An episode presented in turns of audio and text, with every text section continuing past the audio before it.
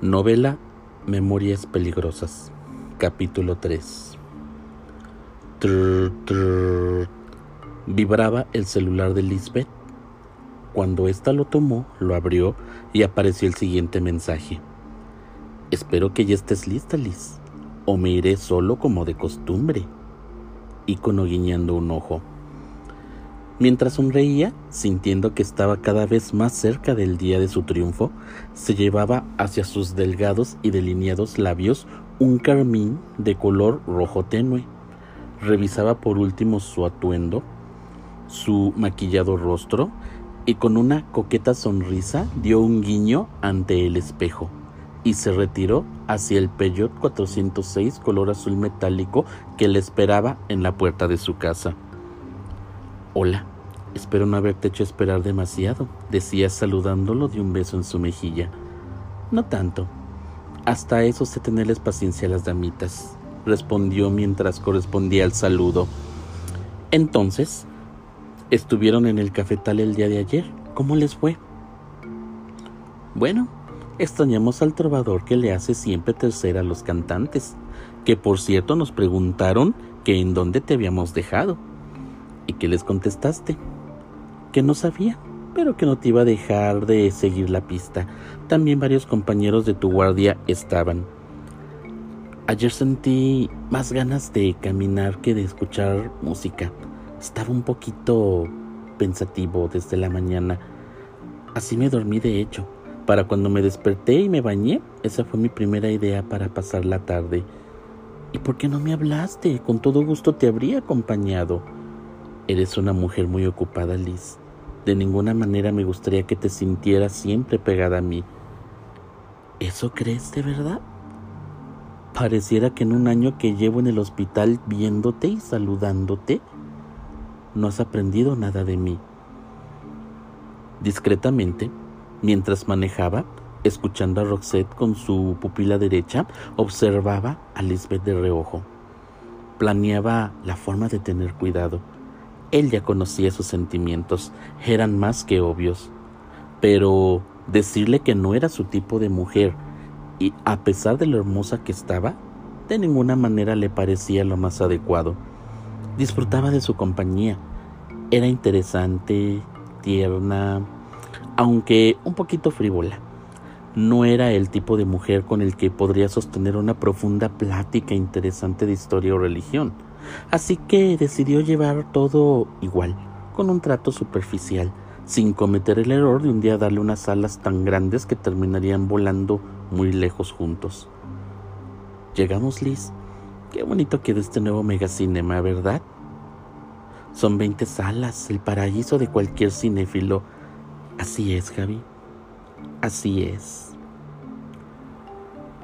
Un muy bello cine se abría delante de ellos dos puertas corredizas automáticas, en medio de esas entradas la taquilla, que con cuatro ventanillas daba rapidez en el servicio a los usuarios cuyos deseos de entrar eran más que evidentes. Dentro de él se podía observar los carteles de las películas en exhibición, las actuales y las futuras, una elegante cafetería que tenía servicio de mesas de color azul marino, sanitarios amplios, limpios y aromatizados, un área para preparar los deliciosos baguettes y crepas que, junto con el café, hacían que valiera la pena cada peso pagado. Para aquellos que no gustaban de eso, había otra área para las palomitas dulces, picosas o saladas, para los dulces a granel, la nieve y la fuente de sodas. Se veían promociones de gorras, combos, juguetes, peluches, etc. Nada para entretenerse faltaba. Dos entradas adulto, por favor, solicitó Javier mientras entregaba la tarjeta de puntos que le pedía la señorita de taquilla. Disfrute su película, tiene usted 160 puntos. Liz, ¿te dejo un poco? No tardo, solo voy al sanitario. Sí, te espero aquí. Apenas terminó la frase cuando una mano toca su hombro con efusividad. Hola, amiguita, ¿cómo estás? No te asustes, soy yo. Hola, Carlita, me asustaste. Hace buen rato ya sin vernos, ¿verdad? Sí, Liz, casi cuatro meses. Desde que nos dejaste para irte al hospital galeno, tus ausencias son cada vez más largas y, pues ya ves, el trabajo es muy absorbente. ¿Y tú qué cuentas de nuevo? Dime. Nada, amiguita, todo igual. Trabajo, hogar y diversión. ¿Ya por fin lograste lo que tanto deseabas, picarona? Estabas clavadísima con ese compañero. Lo recuerdo cuando me lo contabas con tanto gusto ya hace casi cuatro meses. Codió Lisbeth mientras sonreía. Pues no exactamente, pero ahorita vengo con él y creo que tendré que carrerearlo un poquito. Wow, pues adelante, amiguita, echarle los kilos, que no se te escape. Ah, por cierto, déjame te presento a una amiga muy linda. Se llama Yukie y es enfermera. Apenas tiene dos meses trabajando en el hospital de Gineco. Es tu vecina ya que está en la misma institución pública. Ah, mucho gusto, Yukie. ¿Eres china? No, soy japonesa. Mucho gusto, Liz. ¿Beth? Sí, exactamente. Lisbeth. Aquel saludo no fue precisamente el más cordial que hubiera dado, pues al conocerla no vio a una buena amiga futura, sino a una potencial rival que podía echar sus planes de conquista abajo en solo un instante. Javier era un amante de la cultura japonesa, sabía el idioma y no podía pasar por alto la efusividad con que hablaba de sus mujeres, las cuales le atraían mucho las fotos de modelos y videos que le enseñaba en su reproductor portátil de 8 gigas, la fluidez con que hablaba ese idioma, en fin, nada agradable se le hizo saber que una enfermera oriental estaba rondando tan cerca y más cuando la belleza era una característica que podía atribuírsele muy bien. ¿Qué película vienen a ver? preguntó Lisbeth. La de Tom Cruise, contestó Carla. Era de esperarse, pues se trata de logias o algo así, ¿verdad? ¿A ti te apasionan esos temas? Sí, se nota que va a estar muy buena. Aparte se me hace más interesante que solo andar de compras y recortando gente con las amigas. Reía mientras hablaba. Pues sí, pero esos temas dan miedo. Toda esa gente que anda en eso es muy poderosa y muy mala y siempre están involucradas en cosas ocultas que quién sabe son los que controlan este, todo este mundo, amiguita. Algún día te platicaré con lujo de detalles hasta dónde llega este asunto y sí, si ahorita te da miedo, después no vas a ni a dormir siquiera. Ya para, qué miedo. Pero es real, dijo Yukie. A mí me encanta la historia y es inevitable estudiarla sin toparte con ellos. Esos tipos, a pesar de ser logias ocultas, se te ocultan a plena vista. ¿Alguna vez te ha interesado la simbología? No, la verdad. ¿Por qué es tan importante? Estamos rodeados de símbolos por doquier que tú veas, hasta en lo más trivial. Por ejemplo, muchos templos de religiones comunes y sus rituales no son más que imitaciones de ritos y credos muy antiguos que se fueron adoptando a través de los siglos para ganar adeptos ellos también los tienen. Este es de verdad un tema profundo y cuando quieras lo podemos platicar. Carla sabe mucho de esto también. Eso ya lo sé, ya tenemos rato de conocernos. Tal vez platiquemos después. Así es. Ahorita es hora de cine. ¿Cuál van a ver? preguntó Carla. La de Richard Gere, contestó Lisbeth. Oh, qué románticos. Suerte, tigresa, que no se te vaya vivo. ¿Por qué tigresa? ¿Y por qué vivo? preguntó Yukie. Ay, amiguita, ya te instruiré en algunos dichos y metáforas populares de mi país, contestó Carla mientras Lisbeth se burlaba. Nos vemos, Liz. Se despidieron de un beso. Viéndolas retirarse, Lisbeth solo pensaba en lo inconveniente que sería que Javier conociera a Yukie. Tenía todo lo necesario para convertirse en su rival bonita, inteligente y por si fuera poco, dentro de la misma institución, aunque fuera en otro hospital y muy cercano al suyo. ¿Qué hacer? pensaba ella. Tenía todas las de perder. Durante el último mes había logrado que por fin él se diera cuenta de que ella existía y ahora veía cómo todo eso en segundos se desvanecía. ¿Darle celos con alguien más, tal vez? ¿Me sobra con quién hacer eso? o decirle de una vez todo lo que siento y a ver qué pasa. Tal vez le llegue un poquito y me acepte. Ni lo pienses, Lisbeth, dijo Javier, tocándole el hombro mientras ella dio un brinco en su sitio ante los ojos de varias personas. Javier, me asustaste, le dijo mientras temblaba finamente y apretaba sus puños. Ni lo pienses, que es agradable ver que estás en la luna y yo aquí en la tierra tratando de contactarte, decía Javier bromeando mientras se reía. Perdón por asustarte, mi niña, ¿de veras que estabas en la luna? Pues ¿en qué estabas pensando? Ah, nada, nada importante. Me distraje un poco, es todo. Alcancé a ver que hablabas con alguien, amigas tuyas. Sí, una conocida de tiempo atrás, de cuando trabajaba en el hospital Esculapio. Y la otra, una amiga suya que me presentó. Pero ya vámonos a la dulcería. Ya casi son las seis. Está bien, Liz, vamos. ¿Qué vas a querer? Ya en la sala de cine, Lisbeth no podía creer lo que había hecho. La película de Richard Gere que estaban viendo era sobre un americano, hijo de un padre japonés, que viajó a Japón para pedir disculpas en nombre de su padre a su tía, en plena temporada en que se recordaba la catástrofe sufrida en Hiroshima y Nagasaki, y era un filme del año 1991. Estaba como una muestra de cine americano-japonés. No puedo creerlo, se decía a sí misma, mientras observaba a Javier perdido totalmente en la película ella se le recargó, le tomó la mano, puso su brazo izquierdo alrededor de su cuello, todo para llamar su atención en vano. Él solo volteaba de vez en cuando a sonreírle y comentarle algo breve. ¡Wow! ¿Qué te pareció, Liz? preguntó Javier mientras llevaba a Lisbeth a su casa escuchando a Tony Braxton. Sí, me agradó, estuvo interesante. Hubo algunas leves fallas de traducción en los subtítulos en español, pero mínimas. ¡Wow! Este lenguaje me fascina. Lo disfruto más que el mismo inglés. ¿Por qué estudiaste inglés entonces si no te gusta? Porque en estos momentos, por lo menos hasta que llegue el 2030, el inglés es la lengua universal. Así como en tiempos cristianos lo fue el griego. Eso hace que el aprenderlo no sea opcional, sino obligatorio. Por eso lo hice y porque el 2030. Existen proyecciones que hacen pensar seriamente en que para ese año China ya va a ser una potencia mundial, como lo es ahora Estados Unidos, razón por la cual ahora ya estoy estudiando ese lenguaje. Lo vamos a necesitar. Fíjate, el chino mandarín es un dialecto llamado Han, parte de otros 600 que componen esa lengua. Es hablado hasta ahora por 850 millones de personas en el mundo. Así que quien piense que China se quedará siempre como ahora está, queda muy alejado de la realidad. Wow, no sabía eso, la tremenda invasión china ya lleva años desarrollándose, linda. Fíjate desde pequeños cuántos juguetes nuestros eran chinos.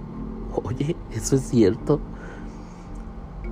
Mientras llegaban a su casa, escuchando un Break My Heart, la imagen de Yukie no dejaba de hacer mella en su tranquilidad. Sabía que no era cuestión de mucho tiempo antes de que su poeta conociera a esa enfermera. Así que debía de adelantarse un poco e intentar sembrar algo dentro de él. Después de todo, era un hombre y ella una mujer atractiva a la cual no le faltaban los pretendientes. Llegamos, Liz. Javier detuvo su peyot en la puerta de la casa de Lisbeth. Se bajó Abrió la puerta del copiloto mientras ofrecía su mano a la damita que iba a bajarse de su unidad. Te veo después, Liz. Que descanses y sueñes bonito. Javier trató de dar un beso en su mejilla para despedirse cuando Lisbeth lo detuvo. Sujetó sus mejillas con ambas manos, las llevó a su cuello y acercándolo posó sus labios en los de él, besándolo de una manera tierna pero intensa. Sorprendido por ese inesperado acto, Javier se quedó bloqueado, solo sintiendo cómo esa bella mujer estaba entregando un amor que él sabía que ya lo tenía reservado desde hace tiempo.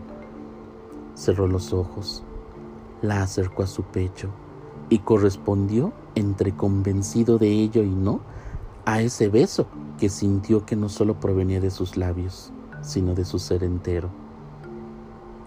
Al concluir ese acto labial intenso, tan solo se quedaron observándose uno al otro, perdiéndose en su mirada profundamente.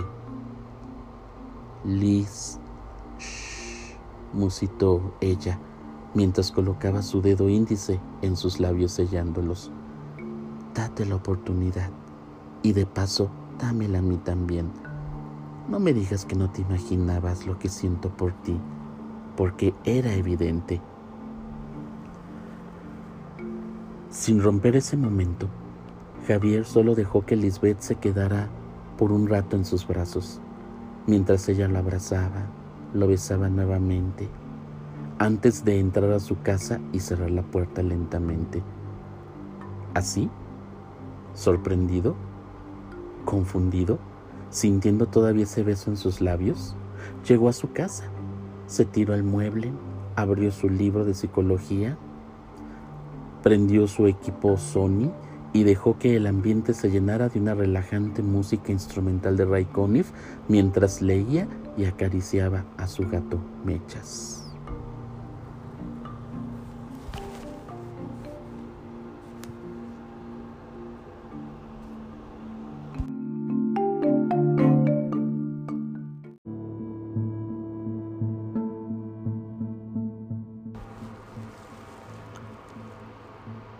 No puedo creerlo, exclamaba Yukie mientras comentaba la película que acababan de ver. ¿Qué es lo que no puedes creer, Yuki? Esperaba más datos históricos interesantes, pero parece que al que dirigió esa película le interesaba más resaltar las orgías sexuales que esas logias tienen por costumbre hacer que la forma como operan para infiltrarse en cada espacio vital de la sociedad. Bueno, no olvides que ellos tienen ritos muy específicos para iniciar a los nuevos. Ya ves lo que hacen los Skull and Bones, hasta sarcófagos y tumbas utilizan. Sí, así es. Los Illuminati de Baviera, desde su fundación en 1776, tuvieron como objetivo juntar a las sociedades diseminadas de su tiempo, para unirlas y tener un gran poder. Imagínate, templarios, priorato, assassins, juntos y después infiltrados en los masones. Una lista de habilidades maquiavélicas al servicio de Adam Weishaupt, su fundador. No eran los únicos bárbaros que había. No olvides a los gorgomones en el siglo XVIII. Hicieron temblar hasta los mismos masones. Por supuesto, eran un grupo antimazón con el pequeño defectito de que eran caníbales. Bueno, nos entretuvimos. Eso es lo que cuenta. Vimos a Tom Cruise y no se diga a los tipos de adelante que estaban babeando por Nicole Kidman. Sí, está muy guapa. ¿Y a ti, Yuki? ¿Cómo te gustan los hombres? Atentos, tiernos, románticos, divertidos, inteligentes. Que se note que eres alguien realmente importante para ellos, decía mientras suspiraba. Ay, amiguita, Mejor bájate de tu nube o te vas a quedar solterona. Esos hombres ya se extinguieron desde hace mucho. No el que va a ser para mí, tenlo por seguro, amiguita. ¿Qué quieres cenar? Esta semana me toca. Algo ligerito. Sale un conejo asado entonces, donde dejaste a Peto, reía bromeando. Ni te atrevas a tocarlo, reía también. Esa misma noche, un hombre corría desesperadamente por su vida. Una silueta negra y alta lo perseguía sin parar. Dejando un vehículo chocado contra un poste atrás, su única esperanza era correr en esa avenida altamente transitada durante el día, pero que le estaban haciendo reparaciones. Así que no podía esperar que algún carro pasara para pedirle ayuda. Las farolas eran discontinuas una funcionaba y dos no.